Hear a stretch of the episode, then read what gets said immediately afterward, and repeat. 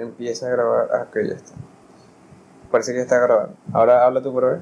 Jesús es nuestro Señor. Otra cosa. Jesús Es nuestro Señor.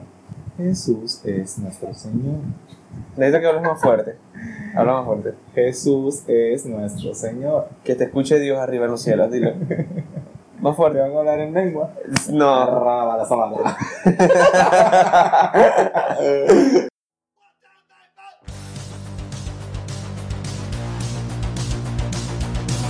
Hola mi gente, ¿qué tal? Yo soy Nelson Villarroel y están a punto de entrar a su nuevo podcast favorito, Somos los que estamos, un podcast venezolano para venezolanos. Así que espero que estés listo porque aquí se vino a tripear.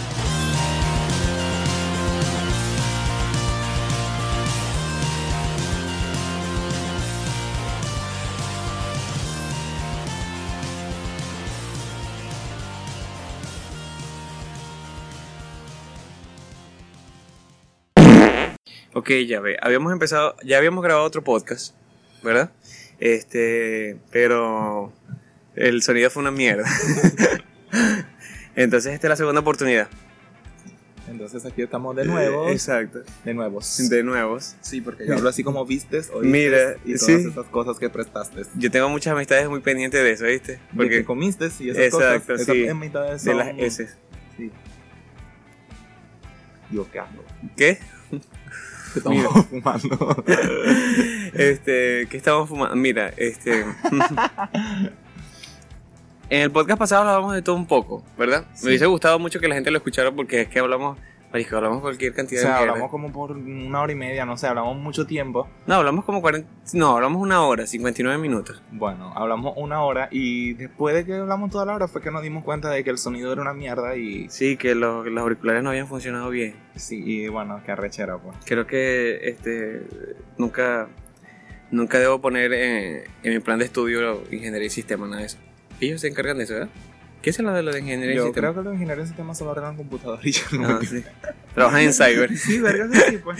Yo por lo menos sé que yo estudié ¿Tú- ingeniería en petróleo. Ah, ¿tú te, y- tú te graduaste. Sí, no, o sea, me falta presentar la tesis, pues.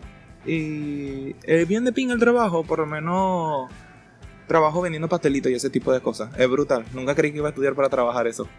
Pastelitos, ok. no, coño, pero eh, no sé, de algo, algo se extrae del petróleo, ¿no? Para poder hacer pastelitos. ¿Qué? Verga, espero que nada, porque No, ¿verdad? chimbo. Sí, ¿verdad? No, pero por Dios. ¿Qué tanto nosotros consumimos de todo con todo lo que provenga del petróleo? ¿Qué nos proviene del petróleo? Actualmente aquí en De Venezuela. verdad no vamos a hablar de mi carrera, no sé, o sea, yo me mamé cinco años en saber y no sé, siento que no sé un coño. Te estudiaste en la UDA. Sí. ¿Qué tal la UDA? Bueno, es como, yo diría que viene siendo como Howard, ¿sabes? Porque ya sabes que Harry siempre está aquí en la escuela tratando de sobrevivir. Bueno, básicamente en eso se basa, se basa estudiar en la UDO. Siempre estás tratando de que no te maten y ese tipo de cosas. Entonces, eh, ¿qué? ¿Qué pasó? Yo creo que sí. Gracias por interrumpir. Besos. Mira, este, ¿y cómo fue que terminaste vendiendo pastelitos ahora? Si te graduaste de ingeniería en petróleo. A ver. Mira, sabes que no, no, no, no te, no te, no te he hecho una introducción. Bueno, pero creo que esa introducción la voy a hacer antes de esto, ¿no? Pero Sí. O sea. bueno, gente, aquí conmigo está Elías. ¿Elías qué eres? Sánchez. Elías Sánchez. ¿Del Sánchez de qué? ¿Cómo que de qué? Nu- Nunca te preguntan eso. De los, de- yo siempre digo, yo soy Nelson Ah. Villarroel. ¿Villarroel de dónde? Y yo, coño, no Ah, sé. de- Sí, de los Sánchez de Caicara, un saludo al mono y toda esa mierda que odio. ¿No te gusta el mono? Lo odio con mi vida. Ya va, ya va, ya va, que ya, ya empezamos a irnos del tema. No, ¿Cómo que em- vamos a hablar del mono porque puedo No. hablar mucho del mono, ¿sabes? No. Y fui a todos. Vamos a empezar por los pastelitos. ¿Cómo terminaste vendiendo pastelitos? Bueno, este. Es bastante complicado porque. No, no es complicado. Vives en Venezuela y la vaina está recha y ya. No te quedó de otra que buscar un empleo de sueldo mínimo. No, pero es que yo tenía. es que a ver, mi vocación siempre fue diseño gráfico y estudiaba ingeniería en petróleo. ¿Y por, qué no estudiaste, ¿Y pestaña. por qué no estudiaste diseño gráfico? Dios. ¿Tú no viste el video? ¿Por No, no, no lo viste. No me Así me tienes en WhatsApp. Yo te iba a decir, ¿tú no viste el video que yo publiqué ayer No. en WhatsApp? No. No lo viste, estás viendo, ¿verdad? Es que no tengo guardado tu número. Ve, yo soy, yo soy, yo- ah, ok. Yo soy de las personas que, que agarra los estados de WhatsApp como YouTube, ¿sabes? Para compartir Ah, ok, videos. HTV. Se pone bueno. Y y publicó un video acerca de eh, nunca es tarde para, no sé, atreverte a tomar la decisión que siempre tuviste miedo de tomar, ¿no? Y es sobre una, una tipa que hace, le hace entrevistas a varias personas, ¿no? Ok. Sobre lo que están haciendo, sobre qué estudiaron, sobre qué es lo que están ejerciendo, si les gusta lo que están haciendo, qué- cuál es su plan de vida, cuál es el sueño, ¿sabes? ¿Cuál es su sueño? Pues? Y, y mucha gente pues a, a mitad del proceso termina terminan llorando, sintiéndose, ¿sabes? Como que haciéndose ¿Me vas a cada... hacer llorar? No, no, pero haciéndose cada vez más vulnerables por, por, el, por el hecho de que el tema es sensible. O sea, y si vamos a, vamos a estar claros, si hacen un- ese tipo de conferencias, la hacen aquí en, en Venezuela, pues yo te aseguro que ahí decía 6 de cada 10 personas, no, ahí 10 de cada 10 personas no, o sea, siente de que pues no han cumplido este, a un 100% todos sus sueños y que pues aún tienen que hacerlo. En el video aparecía 6 de, de cada 10, pero aquí en Venezuela somos 10 de cada 10. Bueno, a ver, mi historia. Ah, bueno, eh, ya. Y el final, y final del video es que la tipa que lo estaba entrevistando eh, era hombre antes, pues, extranjero. Ok. Y él, él le enseña una foto y dice, le, le pregunta, ¿quién te parece esa persona? Y la persona así como que no sé. Y bueno, ese soy yo, esa persona. No, primero le dice, ese, ese chico tomó la decisión hace 10 años de, de- de tomar las riendas de su vida y, y de hacer lo que en verdad quería. Ese chico soy yo, le, le- le dice. Y, y todas las personas se quedan así como que mierda. Y, ¿Sabes que yo y, lloré? y mis amigos los que vieron el video me preguntaron si me quería cambiar de sexo y yo no, marisco, no lo, no lo publiqué por eso. O sea, ¿sabes que yo lloré viendo Guardianes de la Galaxia, no? ¿Cuál? ¿La Puedo- dos? sí, puedo llorar fácilmente con todo lo que me estás diciendo. Así Mira, que yo no yo, yo he visto, yo he visto muy poco esa película, la he visto por pedacitos. Es muy buena, yo no me acuerdo de nada porque estaba llorando, pero ok. ¿En serio? Bueno, a ver, yo. ¿Lloraste con, eh, con, con los Avengers? Sí, yo lloro con todo, o sea, yo lloro con cualquier película. Pero. A ver, yo en el liceo era como que el cerebrito, ¿sabes? Ajá. Entonces siempre salía muy bien y era súper eh, responsable con las clases y todo este peo. Entonces mi mamá siempre era como que me decía, mira, tienes que estudiar algo de envergadura que, ajá, que te represente, porque sabes eso de que, o sea, el arte y todo eso es cualquier mierda. Si estudias esa verga te vas a morir de hambre y ya. Sí, porque, o sea, la verdad es que, bueno, aquí en Venezuela ahorita literal este, no se puede vi- vivir del arte. Supera que no estoy del todo de acuerdo. ¿Ok? Porque, a ver, Explique, explique, te voy a... te- explique su respuesta. déjame, déjame desarrollar un poquito más la historia Ok. para llegar a, a- a- a la explicación de mi respuesta. Ok. Eh, mi mamá quería que yo estudiara medicina. ¿Tu ama? Sí, mi mamá. Mi ama. Quería que yo estudiara medicina. Y terminé estudiando ingeniería en petróleo nada más por llevarle la contraria. Pero no le quería llevar tanto a la contraria porque me daba miedo estudiar una verga que, que, que, o sea, que no, que no la diera al final, pues. Pero siempre me gustó el arte. De hecho, estudié en la escuela de artes cuando era pequeño. ¿En la de aquí de Maturín? Sí, en la de aquí de. Maturín. Y ¿Qué, tal, es- ¿Qué tal esa escuela? y es genial. Total fue que, ok, resumiendo el peo, estudié toda mi carrera de petróleo, todo fue horrible, un montón de números por todos lados, pero me fue bien porque es como que sí soy aplicado con las clases y eso. Entonces, después de que ya estaba en mi última carga, en mi último semestre, fue, eso fue el año pasado, llegó una amiga a mi vida y ella me ella era diseñadora, diseñadora gráfica. Y tenía mucho dinero. De hecho, creo que es la persona que he tenido, con la que he tenido la op- oportunidad de compartir así que ha tenido más plata. Ok. Y de verdad tenía muchísimo dinero. Y yo le decía como que, marica, ¿cómo tienes tanto dinero? Ese, me imagino que esa es parte de la lista de todos, ¿verdad? O sea, tener un amigo con plata, check. Sí, exacto. En mi lista, Totalmente. amistad con de mucho dinero, check. Sí, no es por interesado ni nada. Este, y bueno, eh, No, no, no, interesado no, o sea, sencillamente, o sea, que, o sea, a quién le importa ir a estudiar o, o- o salir con un amigo que tiene mucho dinero, que tiene carro y tal vez ir a la piscina y a rumbear de gratis, o sea, o sea, no, no- no tiene nada de interés. pues. No, no, para nada. No. O sea, es algo súper relajado y normal. y Exacto. común. Pero la cuestión es que yo le preguntaba a ella, ajá, y tú te graduaste, tú terminaste, ah, o sea, que estudiaste. Y yo, no, o sea, ella aprendió a hacer diseño desde pequeña. O sea, ella siempre le gustó eso y se dedicó a diseñar y trabajaba como freelancer, que aquí en Venezuela en estos momentos es muy buena opción. Porque a pesar de que la situación ¿Qué es freelancer? la Para mierda, los que no saben. o sea, vendría siendo como trabajar desde la comodidad de tu casa por medio del internet. Este, hay muchas páginas para trabajar freelance, tipo Workana, tipo Fiverr, cosas así. Entonces gana. ¿Tú trabajaste de eso? Sí, yo trabajé por Fiverr. Pero te dio burda la ¿cierto? No, me fue bastante bien. De ¿Y qué pasó? Pasó la patria, eso pasó. Exacto. Yo estaba trabajando, me iba muy bien. Podría decir que toqué mi sueño, porque era como que mierda, de verdad. soy exitoso en este peo. Y vino el primer apagón nacional Ajá. y la empresa se fue a la mierda. El apagón nacional fue el año pasado, ¿cierto? No, fue este año, fue, Fue en este marzo. año, en marzo. Yo soy súper desubicado. Y se fue a la mierda porque, o sea, ¿cómo tú le explicas a, No. a un cliente, qué sé yo? Seguro de- que de- fue, no fue, no. Sí, fue este año. Ah, no, me equivoqué, me equivoqué, es cierto. está- Estoy estoy súper. lo que pasa es que estaba, yo estaba hablando en estos días era del, del, del sismo, la verga, la huevona que hubo aquí en, en Venezuela. Ah, El- eso fue el año pasado. eso fue en agosto del año pasado. Sí. Pero bueno, este, ¿cómo tú le explicas a un cliente de Estados Unidos, algo así, de otro país donde se supone que todo es normal?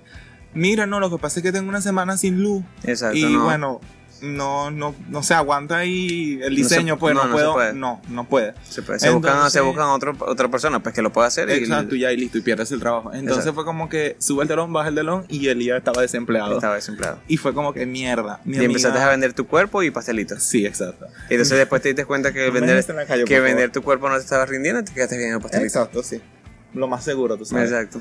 Pero mi amiga se fue del país este, para seguir trabajando con. Y con te el dejó aquí. Y me dejó a mí aquí en la perra esa porque. La desventaja de tener el amigo con mucho dinero, bueno. Sí, bueno. Cuando Y- tu amigo con dinero se va del país te deja aquí. Check. Sí, Eso es parte de la también lista. parte de la lista, check, totalmente. Y bueno, o sea, ella le va súper bien, o sea, le va muy, muy bien. Ella no llegó como dicen que si lavando poseta o algo así, sino siguió Claro que no, porque es que yo creo de que aquí, de, o sea, hace falta, hace falta que tú tengas aspiraciones, hace falta que tú hayas trabajado en tus aspiraciones y que le hayas echado una bola, un camión aquí en Venezuela para que te pueda ir bien. O sea, no hablo de que tampoco es que eso es súper difícil. Lo que pasa es que aquí vamos a estar claros. eh, en, en cierto grado, mm, las críticas eh, de, venezolanos en el exterior y de extranjeros este, en contra de nosotros, pues hay, tienes, tiene cierta, hay, hay cierta realidad pues en esas críticas. Claro, Y una de esas críticas es que nos gusta el mango bajito, pues sí. vamos a estar claros, estamos acostumbrados a que, bueno, pues tenemos ciertas facilidades, empezando por los impuestos. Sí, empezando por ahí. Entonces, este, que, que la gente se vaya y que diga que no, que coño, que, que no les va bien. Coño, Anthony, no lo vuelvas a hacer. Me cortas la nota, sí. Si lo vuelves a hacer, te encerran en el cuarto con llave. Ok. Este, ¿qué, qué estaba diciendo? Mango bajito. Los impuestos. Ok, los impuestos. Y bueno, entonces, si hay muchos venezolanos que les gusta que, que todo sea muchísimo más fácil, cuando la verdad es que la vaina no, es, no, se- no, no son, no, o sea, si tú quieres lograr algo, no puedes lograrlo a lo fácil. tienes que estudiar, todo. tienes que trabajar, tienes que echarle bola, ¿no? O sea, hay, claro, es que hay muchos factores, Elías. O sea, también aquí hay una generación de jóvenes que son ricos de cuna. Sí, ¿Por qué? Porque sus padres se fajaron trabajando rudo. Tampoco ellos eran ricos de nacimiento. Ellos se fajaron trabajando. Entonces, ¿para qué? Para darle lujo a, la- a esta, a esta generación que está ahorita, pues. Y que muchos también de ellos se han ido. Muchos bien y otros no tan bien. Bueno, aquí no sé, es que hay, hay tantas ramas de donde agarrarse. Pero también sabes que hay algo muy interesante este, respecto a esto que me está diciendo de los niños ricos de cuna. Eh, hace poco una persona mm, bastante cercana a mí me, hizo una pregunta. Así, no sé, fue súper random. Me dijo, ¿qué cambiarías como de tu crianza, de tu educación? Y yo dije que definitivamente... Yo cambiaría a mis padres, sin duda. Yo quiero unos mariscos que sean burde viñonarios. sin duda, o sea, sin temor. No, no, no. Porque la vida no tiene temor en, en decirte, mira, no, o sea, esto no es para ti, tú no vas para el baile, ¿sabes? Y tú tienes que afrontarte que hay cosas que pues tu vida pudieron haber sido mejor. Dices que es verdad, mis padres pudieron haber sido mejor. No, bueno, yo no, no lo veo tan... A Dios no le gusta tan esto. radical porque Diosito luego me castiga, pero y bueno, ya saben que yo soy muy devoto. Sí, sobre todo. Este, pero sí sí pienso que sin duda lo que cambiaría es que me hubieran enseñado desde pequeño la importancia del trabajo, ¿sabes? Porque a pesar de tener buena posición económica o, o independientemente, tú tienes que aprender a valerte por ti mismo. Tienes que aprender a ganarte las cosas, que tienes que esforzarte, porque de qué te sirve que tus padres te mantengan y tener una infancia bellísima y toda la plata y toda la cuestión. Y luego viene la realidad, ¿sabes? Que es ser adulto. Y es como que, ajá, ¿y ahora? ¿Y ahora qué coño hago? Así, ahora voy a sufrir horrible porque no estoy, no se hace una mierda, sino estoy acostumbrado a, a luchar por mis vainas. Exacto. Y a, a mí me hubiese gustado de que no que tuviese todos los padres, ¿verdad? Pero me hubiese gustado que por lo menos fuesen un poquito más arriesgados a, al momento de tomar las decisiones, porque al final los afectados vamos a ser nosotros, pues la generación que sigue. Sí. Y lo mismo, y ve, eh, nosotros estamos padeciendo esta, esta situación, pero imagínate la generación nuestra que está pariendo a chorrerones y que no está contando, muchos muchos nos contaron con la misma educación, muchos no, no se graduaron como tú, muchos este, lo tuvieron, bueno, digo yo de nuestra generación, nosotros estamos ya por los casi 30, hablo de los que están en- eh, llegando a los 20, que ya claro. tienen hijos. O sea, esa es otra generación que, están, que ya tienen hijos, que muchos dejaron los estudios, que, o que no terminaron los estudios, o que no les gusta estudiar. ¿Y que, qué es lo que les van a aportar a ellos? ¿Qué le van a aportar ellos a, su, a la nueva generación? Ese es mi gran temor actualmente. ¿Por qué? Porque si nos ponemos a ver la situación del país, es una cuestión de generaciones. Sí, totalmente. La gente se queja, hay mucha gente que afuera en el exterior que dice que critica de que, bueno, pues que en el país hay dos caras, la, bueno, la de los pobres, la de los ricos, la de la feliz, la triste, la, la real, la hipócrita, pero es que aquí hay mucha gente que trabajó y que le echó bola, aquí, aquí todavía la hay, o sea, todavía queda de esa gente y todavía quedan frutos del trabajo de esa gente, por eso es que todavía hay, todavía sigue habiendo comercio, sigue, se siguen creando nuevas ideas en este país, Claro. es por esa misma razón, porque hubo gente que trabajó, se sudó el lomo y que pues todavía, y que obviamente tienen, prepararon a sus hijos, a sus familiares, ¿para qué? Para que siguieran el legado y, y eso es lo que ha mantenido muchas empresas aquí. Pero vamos a estar claros, o sea, eso se va a extinguir Obvio. Si seguimos como seguimos, eso se va a extinguir. El país dentro de poco va, a- va a estar lleno de una generación de puros Brian, de John de puros este, cortes de cabello en las, en las calles, de, este, ¿sabes? Sí. Los animalitos van a volver en cuanto menos lo espere. Eso va a ser así. Sí, es que, o sea, es muy duro como este cuando no tiene, digamos, la, el apoyo económico, este, luchar contra toda, toda la mierda, ¿sabes? Me encanta que ejemplo, menciones mucho el apoyo económico, porque es que me encanta. Pero es que, o sea, Apoyas mi teoría, es que es verdad. O sea, mis es padres cierto, debieron haber tenido mucho dinero. no, no me refiero a eso, sino que Tuvieron un hijo con gustos muy costosos. Mira, yo he tenido la oportunidad de conocer personas realmente brillantes, ¿sabes? Personas que, que mira, valen oro. y que no tienen las herramientas, no tienen, la el- herramienta exacto. para llegar allí y tampoco tienen quien los ayude. O sea, es como que no- nadie voltea a verlo y eso es tan frustrante, genera tanta Y impotencia. sabes qué pasa, es que uno lo ve así, ¿verdad? Uno ve a esa persona, uno ve a nuestras amistades, incluso nos vemos a nosotros mismos como personas que destacamos encima de las demás. O sea, humilde aparte. Pero no nos damos cuenta, a veces no nos fijamos de que tal vez seamos unos del montón, ¿sabes? Hay mucha gente que ahorita eh, Elías, hay mucha gente con mucho talento. Entonces a lo mejor, o sea, tú tienes un talento, pero aquí en Maturín, no sé, existen, no sé, 600 personas más con el mismo talento que tú tienes, a lo mejor en el mismo nivel, o sea, personas que no- tú no conoces. Y a, a dos de esas 600 les tocó pues la oportunidad de sí brillar. Entonces las otras sencillamente tienen que esperar o tienen que seguirse la sudando para llegar. Entonces no dices, ay, pero ¿cuándo va a llegar? Pero a lo mejor sí le llegó a alguien. Sí, es verdad. Le razón. llegó, le llegó a alguien de, ¿cómo es que se llama eso? Este, cuando un- del gremio. Sí, sí, sí, tienes totalmente la razón. O sea, por lo menos, este, sabe que muchas personas dicen como que, bueno, no, lo que pasa es que, este, ese chamo que, el medio en el que, que se desenvuelve, en el que se, del que se rodea, que aquello, que lo otro. Mira, como te mencionaba, yo he conocido personas, yo, yo tengo una persona muy allegada que él viene de, de un pueblito, ¿sabes? O sea, de un pueblito de muy bajos recursos. Que Yo, casi que ¿Estás hablando de mí? ningún lugar, coraje el perro cobarde, algo así, pues. Y Dios mío, no, nunca en mi vida he conocido a alguien con tanta convicción y con tantas ganas de echarle bola a todo, así, a todo lo que se viene. Bueno, y te- es increíble porque esas personas así es como que te motivan, ¿sabes? Porque ves que ves cómo les cierran las puertas en su cara y ellos en vez de tirarse simplemente llegan y dicen como que, ok, voy a buscar otra puerta. Y a veces uno mismo no ve eso, a veces uno como que verá, pero que me cerraron esa puerta y yo quería entrar por ahí, quiero y quiero y quiero y quiero. Y es como que no, o sea, no es como que hay un solo camino para llegar a tus metas. Hay un montón de caminos y para algo tienes dos pies. O sea, puedes caminar todo, todo, todo lo que quieras y puedes explorar todo y encontrarlo. Entonces creo que es más bien como sujetarse muy fuerte a esos sueños y tener la convicción de que lo vas a lograr, porque al final, no sé, creo que soy muy John Lennon con esto de que el mundo es de los soñadores. Ok, esto y muchas otras citas más lo pueden conseguir en el próximo libro de Elías. Acción poética maturizando. Ya me salí de allí. Mira, ¿tú estabas ahí? Obvio, yo era uno de los coordinadores. ¿En serio? Sí, de acción poética Fumabas burda de droga con esa gente, tan No, era claro. burda de chimo porque no fumábamos nada. Y era como que, mano, que ladilla, que ladilla tanta poesía y nada en un montecito. Mira.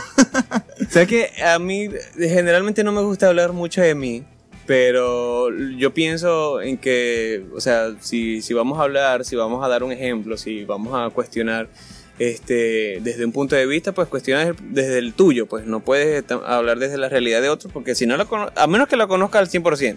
Entonces, a pesar de que a mí no me encanta hablar de mí, yo prefiero hablar desde mi punto de vista, este, porque siento que obviamente tengo más campo y me entiendo más y la gente me puede, me puede entender mucho mejor. Yo vengo del tejero, aunque yo no nací en el tejero. Y mira, yo siempre quise salir, siempre quise salir de allá porque tenía aspiraciones muy grandes y todavía las tengo. Y a pesar de que, pues, por la situación uno, pues, carece de muchas cosas, pues yo siento que he ganado muchas, pues la verdad he ganado muchas. De, ya tengo 10 años aquí en Maturín y siento que, pues, marisco, fue, fue, fue burde genial haber tomado la decisión de haberme venido. Y, y, una, y una de las razones por la que yo siento que yo siempre quise salir del tejero es que yo no nací en el tejero. Yo, yo nací en una ciudad, yo nací en Valencia. Así que cero chiste para la... ¿Ok? Cero bullying. Dios, ya venía el chiste, lo No, juro. cero bullying, ¿ok? Ok, eso Respeto. todo. Este. voy a ignorar tu comentario. Mira, y yo siento de que, pues, sabes, Valencia es una gran ciudad y, y yo fui, yo conocí Valencia después de pequeño, la conocí ya tenía 15, 16 años y yo decía, sentía la, la, la atracción de esa sensación de volver, ¿no? Y esa atracción tan, no sé, como una seducción extraña. A mí me fascinan las ciudades, me fascinan las ciudades. A mí me atraen mucho este, las ciudades grandes de- de- del mundo. Pero yo decía, yo, yo necesito, ¿sabes? Irme a, un lugar así para, para, para ver qué op- oportunidades me salen, o sea, para e- e- explotar mis virtudes y crecer. Porque, como está claro, yo, o sea, yo me quería salir de tejero, pero yo no, no sabía qué quería hacer. Y bueno, con el tiempo empecé a entenderme y ver qué era lo que me gustaba. Y, y uno. Y, y al final me di cuenta de que pues la- los amantes de las artes pues somos así, pues pasamos casi que la mitad de nuestra vida intentando averiguar qué es lo que nos gusta. ¿Por qué? Porque nosotros creemos que nos gusta una cosa y después nos gusta otra y nos gusta otra y pues nuestros gustos empiezan a, a- a, este, entrar en una lista de más de 10 cosas. Te lo juro, yo quiero hacer muchísimas cosas. Tampoco digo que soy bueno en todas, pero sabes que quiero hacer, que me gusta. Claro. Y todas tienen que ver con las artes. Y yo siento que pues esa es la, la- la magia y la... ¿Cómo decirlo? Esa es la esencia que, que tiene la ciudad, que te atrae, que te atrapa porque te, te brinda muchas oportunidades. Y yo siento que Maturín se ha quedado un poco atrás por todo esto de la situación que está pasando. Totalmente. Estamos poniéndonos muy serios, weón. Ya va, pero siento que hubieras amado si hubieras estudiado en la escuela de arte, ¿sabes? Sí, yo me imagino que sí lo hubiese amado porque incluso cuando me vine a Maturín yo empecé a ver clases de música y yo amé, yo amé ver clases de música. Este, Yo soy muy malo con la música, siempre lo digo. Sí, no, no hace falta que cantes. Este, Santo es-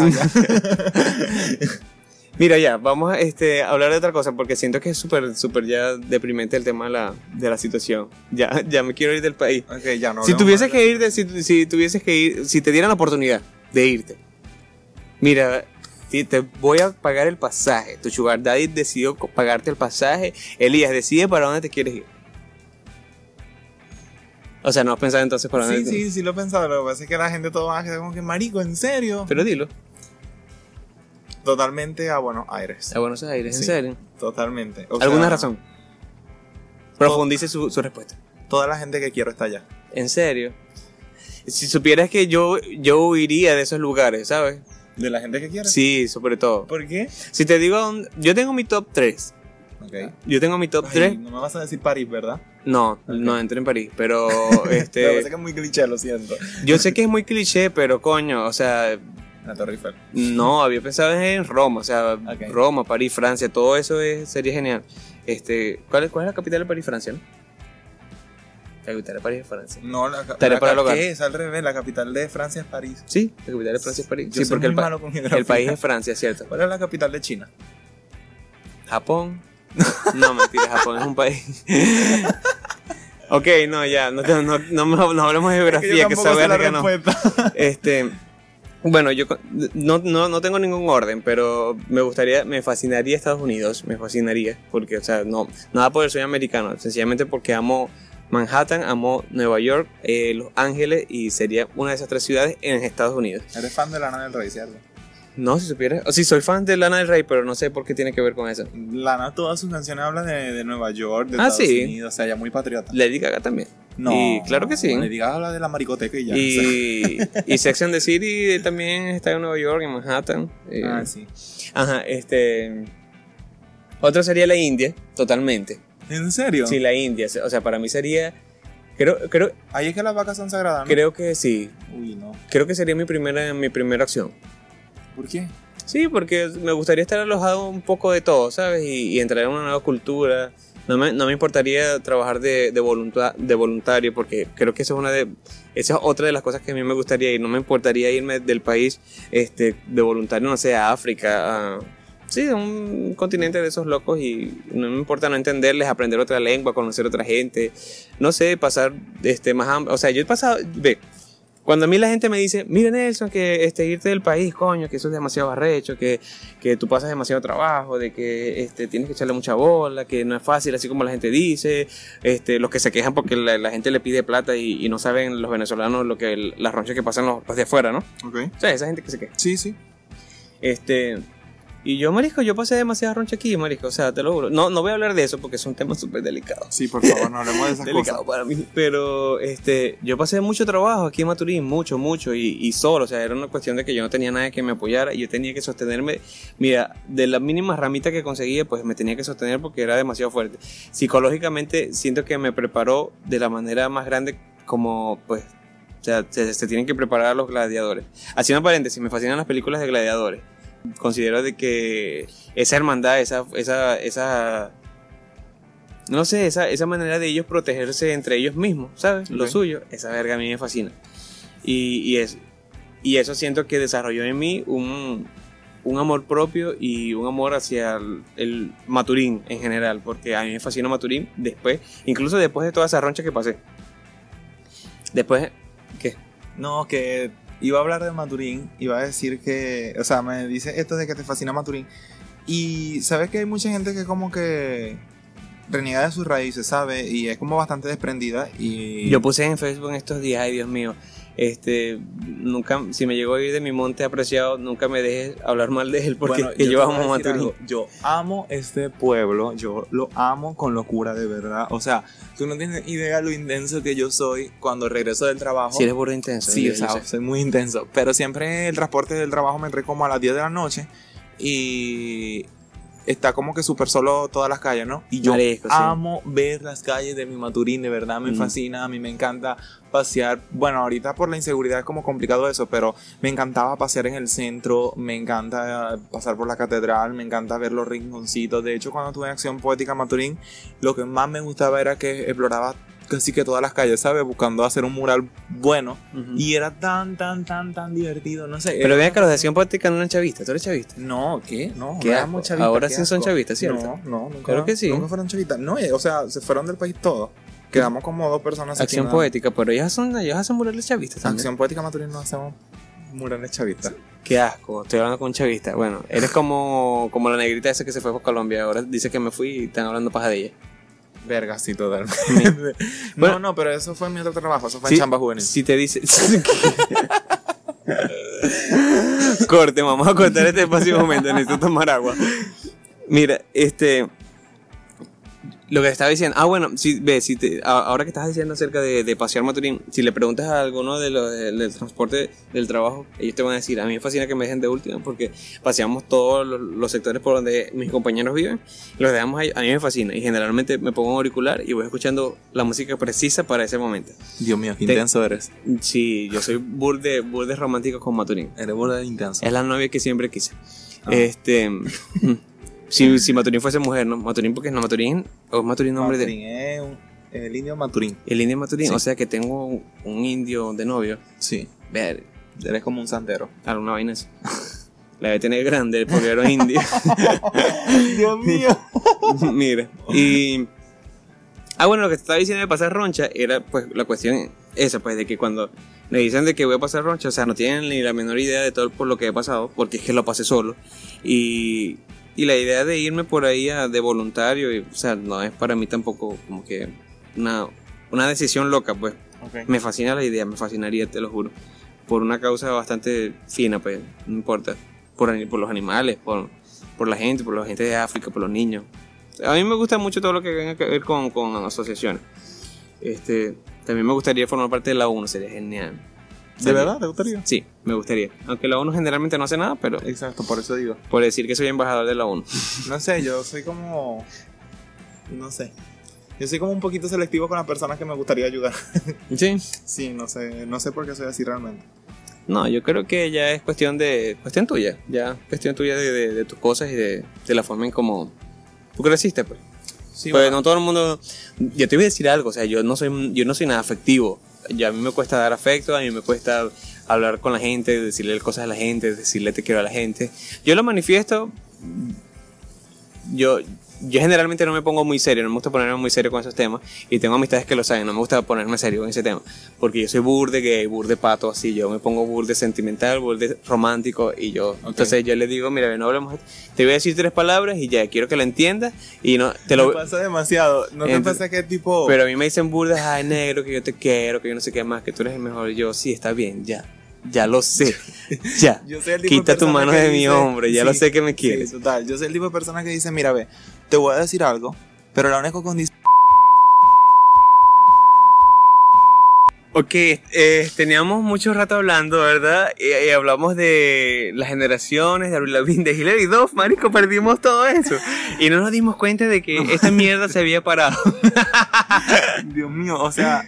Marico, se perdieron todo lo que hablamos de Hilary Duff y de Lindsay Lohan. Pero vamos a resumirlo.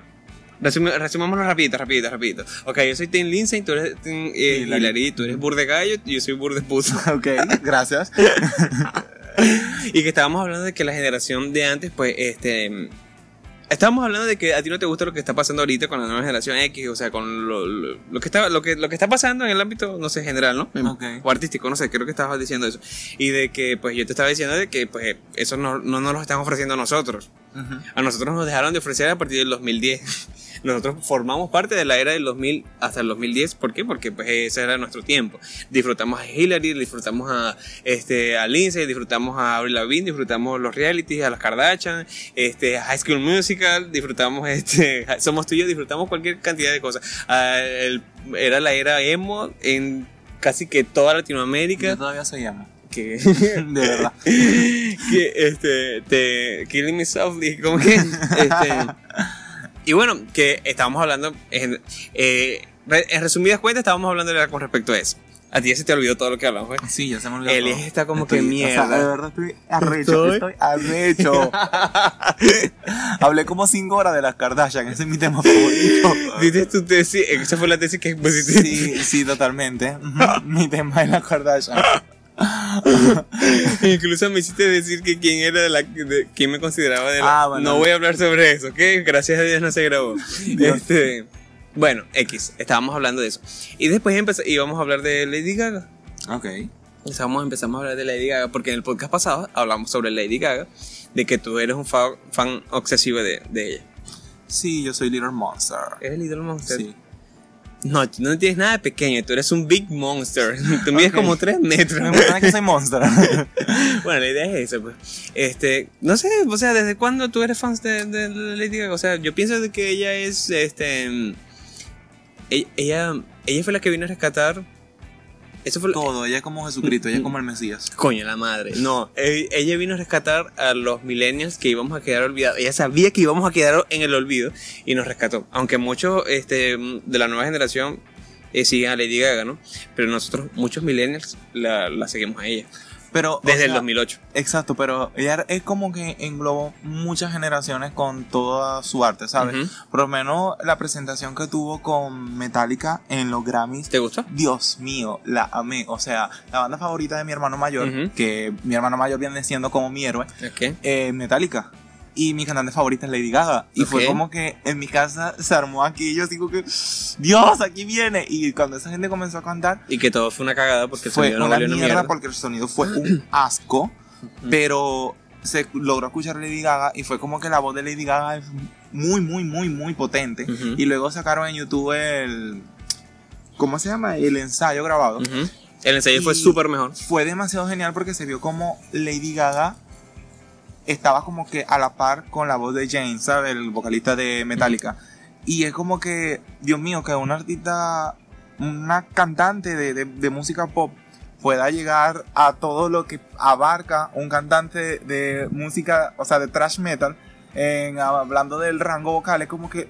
De Cálmate, verdad cálmate, cálmate, cálmate. Me está dando, estoy hiperventilando. en Saca, serio. saca tu, tu bolsa de papel y empieza a respirar. Eh, eh, Yo creo que lo que, eh, yo creo que lo que tratas de decir es que es una artista muy completa y de que ella este, te brinda, le brinda a sus fans este, una diversa, di- sus diversas, en sus diversas personalidades le brinda muchas partes de su talento. Sí, sí, y es que. o y esa es la razón por la que a mí me gusta también. Sí, exacto, en todo, porque no, además del talento también es la manera en la que ella manejaba como su vida de famosa, ¿sabes? Por lo menos recuerdo que para la era de art pop ella estaba gordita A mí me parece que ella es súper diva. y todo el mundo estaba como que "Ah, Lady Gaga está gorda, una Ujú. vaca, mátenla y verga, está gorda, gorda. está gorda. Sí, estaba gorda, Estaba estaba, gorda. gordita.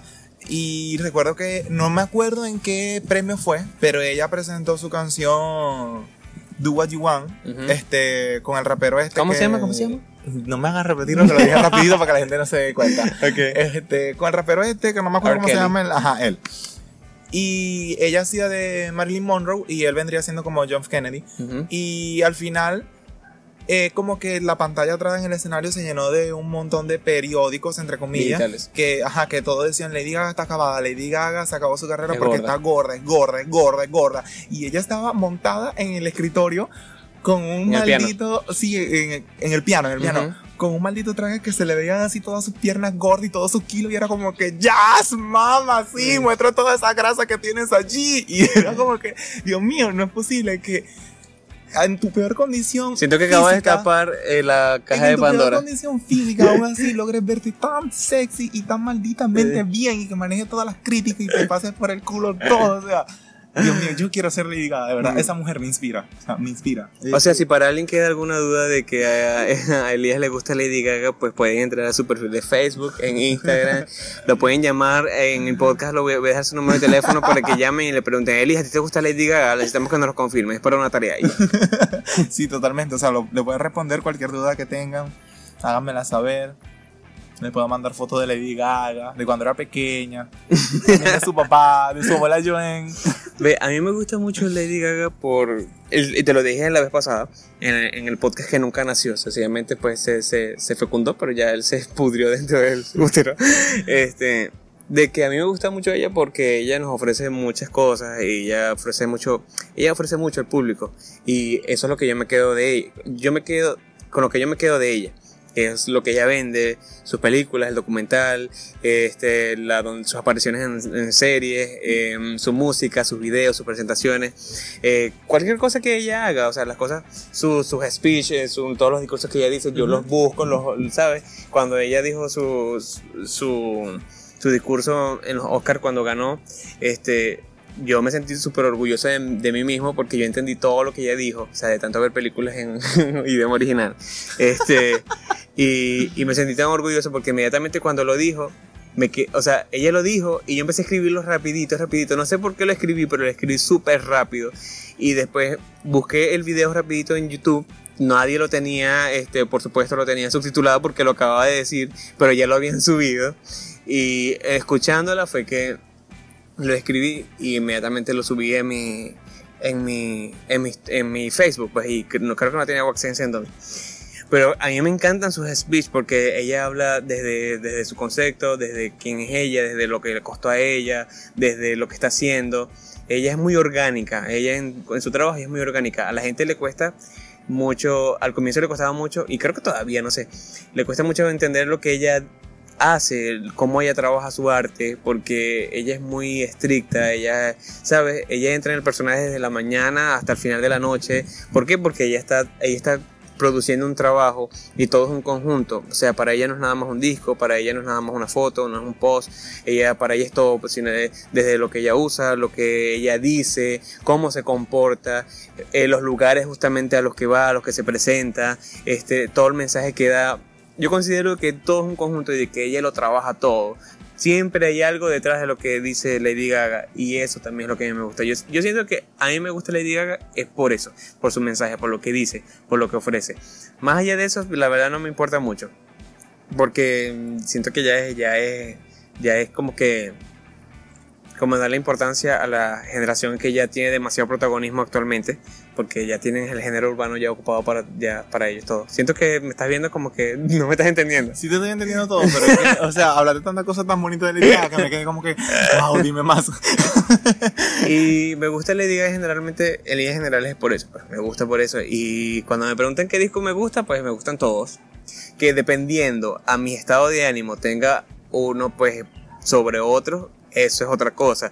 Pero creo que siempre me siento art pop. En, gen- en general siempre me siento pop porque en, gen- en general resume mucho este mi- mis, mis ansias y mis aspiraciones por la fama, creo, tal vez. No sé. Tiene sentido. Sí, me gusta mucho por eso, por eso me gusta, me encanta lo, lo jocoso, me ¿Sabes encanta lo dijiste- superficial, me encanta todo eso. De todo lo que dijiste hay dos cosas que me quedaron así mucho, mucho, mucho, o sea, me hicieron pensar mucho. Una es que hablando de todo el personaje que viene siendo Lady Gaga, es que me hiciste recordar cuando ella saca su canción Aura eh, de Art Pop, que la presenta y ella siempre ajá, da un speech para explicar todo y ella llega y dice, a veces me preguntan qué hay detrás de la peluca, qué hay detrás del disfraz, qué hay detrás de Laura. Y ella responde, no Nadie, soy yo. Lady Gaga. Exacto. Y es como que maldición, o sea, ella se ve. tanto en su personaje que Ve. ella es su personaje. Cuando yo me acuerdo clarito cuando ella estrenó el iTunes porque había un velorio en la casa de mi abuela. Wow, qué buena referencia. Es que me acuerdo clarito, ella estrenó el, el iTunes y yo tenía el BlackBerry Curve, el Curve, el Curve, el Curve, ese. Este, y yo estaba descargando las canciones por una una, no sé, por una verga, por una página extraña en internet, en mi Blackberry, imagínate. Ok. Y yo descargué las presenta Inmediatamente ella se presentaba, es, no sé, esa página era demasiado arrecha, lo subí a la página. Yo, como a la semana fue que vi la presentación, porque yo obviamente yo no tenía acceso a internet más que en el Blackberry, y tú sabes que los Blackberry eran una decadencia. Yo, yo empecé a usarlos cuando ya eran decadentes. Ok. Y a la semana fue que vi la presentación, marisco. Cuando ella empieza a quitarse la peluca, huevón. Cuando ella empieza a quitarse la peluca, yo digo, Yo esta, comencé a desnudarme y no sabía por qué lo hacía. yo, maldita mujer, maldita mujer. Porque es que ella empieza a decir de que cuando ella era pequeña, este, ajá, que la gente le pregunta que por qué ella usa tanta peluca. Y ella dice que cuando ella era pequeña, ella le gustaba jugar en, en el, ¿cómo se llama? La peinadora de su mamá. Sí. Y todo esto lo medio entendí yo porque saber que no estaba subtitulada. En el boudoir. Exacto. y entonces, y yo, ella decía de que, ajá, que ella empezaba a, a jugar, ¿no? Sí. Con, con los cosméticos de su mamá, con, incluso con las pelucas, porque su mamá usaba muchas pelucas. Y ella decía, decidía quién ser esa vez, esa, en esa oportunidad. No sé, nombró a ciertas personas eh, famosas en aquel entonces, que obviamente no sé, porque eran perso- famosos en Estados Unidos y hace como, no sé, 20 años. Y ella decía que ella se ponía la peluca y ella decía, hoy voy a ser tal persona. Y a ella le gustaba jugar a, a eso, a, a roles, a, a ser otra persona. Y que de ahí nació el amor de ella hacia las pelucas y hacia convertirse en un personaje. Al drag. Este, y después entonces termina, después que termina de decir, este, y se quita el- el- la peluca y dice, bueno mundo, este es mi cabello, este es mi cabello real. Y cuando dijo eso, claro, ella, Y yo... su cabello negro así castaño, no sé, y era tan Eh, bello. Y eh, él se encantó. ¿No Dios, te ya, acuerdas? eh, Esta es más Little Monster, especie. Dios, espera, ¿cómo se llama? ¿Cómo se llama la canción? Se me fue el nombre. Si te hago un examen, pierdes, pierdes, sacas cero en todo. No, no, no, espera. Te canto la primera parte. ¿Te puedo cantar? No.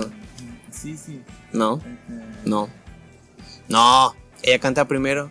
Este. I know, I know, I know. Comienza así. I know you want me. Marico, por No, Dios. Esa no es cuando Claro que sí. Cuando está en el piano, que No. tiene la camisita blanca, ¿sabes lo que yo estoy diciendo? No, no, pero ella primero hace, Ah, ella se ok, quita la pero ¿cómo se peluca, llama? Ok. ella dice eso y después ella va y canta esa canción. ¿Por qué lo dice? Porque eh, esa canción, ¿cómo esa se canción, la canción? ya va, acuerdo, ya va. Ella relaciona mucho esa canción, relacionaron mucho esa canción con Pérez Hilton porque Pérez Hilton en ese entonces la estaba criticando Sí, burda. Entonces todo ese speech que ella hizo en ese momento dijeron de que pues eso era una punta directa hacia él y justamente después de ese speech de que haya cantado Swam eh, fue no fue una punta, eso fue un flechazo directo para él porque esa canción según los críticos fue escrita para él.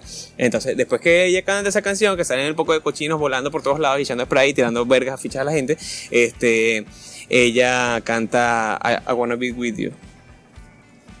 Sí, pero como esa, exacto, pero I en wanna el be disco with no se llama así.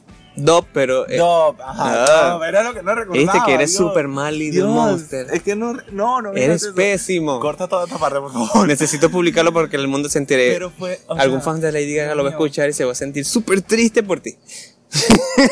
Dios, de verdad. Me ¿Viste? siento horrible ahora, soy un asco. ¿Estás viendo? Lady Gaga no me merece. ¿Quién es más Little Monster ahora? Gracias, punto para Nelson. Pero ajá, ya va. Hay otra cosa que yo quiero mencionar muy, muy, muy importante de Lady Gaga que va más allá del el personaje y de la peluca y de la aceptación y toda esta paja. Marico, estamos hablando mucha mierda de Lady Gaga. La gente va a estar diciendo que burde gay esta- estos maricos. O sea, sí, pues. Pero me gusta mucho cuando ella, voy a usar el término, salió del closet con respecto a su salud mental y todos esos temas, ¿sabes? Eso me parece algo muy, muy, muy importante y como muy relevante. Este, porque es como que ella está buscando normalizar hablar de la salud mental. Y el hecho de que ella confesara toda su violación y sacara la canción y el video este, No te acuerdas tampoco de su nombre. Dios mío, Till it happened to you. Till it happens to you. Cuando, o sea, cuando Eres tan mal, Little cuando sacó- te odio. cuando sacó el video fue como que Dios, o sea, mostró tantas cosas tan Tengo las presentaciones en la computadora, si quieres te los enseño. Tan tan tan geniales. O sea, es como que hasta rompió con los paradigmas en eso, ¿sabes? Porque siempre como que hablaban de las violaciones, sí, pero por encimita, así como que, jaja, un jueguito, como que algo. Ella mostró la, la cruda realidad, así como que ve, no me importa si se van a ofender o si se van a asustar o van a quedar locos después de ver este video, pero las vergas realmente son así. A mí, bueno, yo te voy a decir algo, la verdad. A mí no me pareció de que el video fuera muy fuerte. ¿Tú viste cómo se estaban cogiendo No. al- a, la chama que, No, o sea, la que era verdad- trans? O sea, la verdad no me parece. Coño, ya va, pero quiero, cuando- que, quiero que entiendas algo. Quiero que, se- ya va. Quiero que entiendas algo. La gente que nos está escuchando, ¿verdad? Bueno, que nos va a escuchar, o sea, debe estar eh, pensando lo opuesto a ti. Entonces yo voy a hacer como que yo soy el- ellos, pues. Ah. Entonces necesito ser la contraparte. ¿Te o sea, puedo insultar? O sea, no puedes, pues, Ay, porque la qué gente, bueno, la gente te puede insultar, pero tú no los puedes Qué insultar a ellos. arrechera, odio esto. Y bueno, a mí me parece que el, el video no es, tan, no es tan fuerte, pues. ¿Sabes qué me parece fuerte? Intensa sus presentaciones. Esas presentaciones me parecen que son súper buenas. Eso sí me parece que fue, mira, otro nivel. Todas sus presentaciones con ese tema fueron, mira, geniales. Creo que no creo que haya sido muchas, pero fueron geniales. Incluso la de los Oscars, que fue súper intensa, me encantó. Sí, pero o sea, se vio cómo fue muy duro para ella como que aceptar todo eso en público, ¿sabes?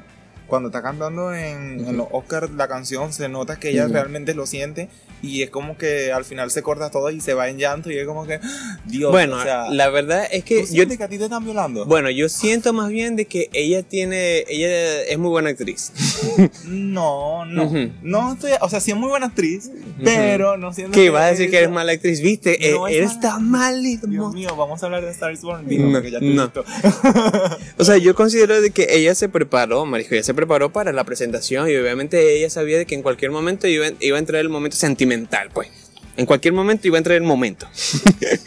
de que se tenía que poner sentimental y podía tener que soltar alguna lágrima y de que el momento en los Oscars es el momento preciso para llorar, para que el tema ya va, para que el tema pues al- alcance su punto y de que todo el mundo los ovacionó y todo el mundo se quedó así como que Kate Winslet, la Win- Winslet, no sé, el apellido de la loca del Titanic. Ella se paró, casi que le daba un orgasmo así, se iba a poner a llorar una vez. Claro, porque tenía que hacerlo así. El tema tenía que presentarlo de ese punto. Ella tenía que vulnerabilizarse. Lo digo lento porque rápido no me sale. Y tenía que hacerlo para que, ¿sabes? La presentación fluyera y obviamente fuera una de las mejores de esa noche. Tienes razón. Pero a lo mejor ella se sentía como que, da, pues al final ella como que, ah, ya estaba, actué. Ok, pero voy a quitarme el fanatismo un momento y voy a aceptar todas las críticas. Ok.